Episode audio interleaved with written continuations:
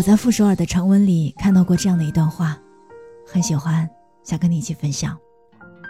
他说：“人心瞬息万变，我一直和他说，如果哪天不爱我了，诚实的告诉我，我一定会支持他追寻自己的幸福。”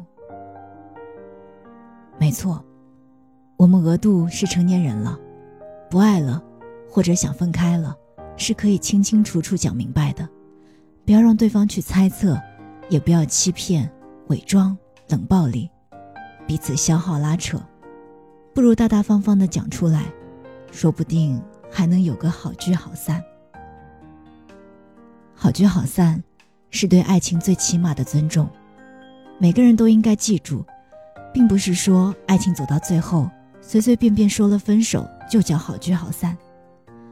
你提了分手之后，对方接受了，彼此说了再见。做了最后的告别，才叫做好聚好散，才算为爱情画上了一个句号，也不枉两人相爱一场。如果最后连分手都不尊重，你们之间的爱情，那太不负责任了。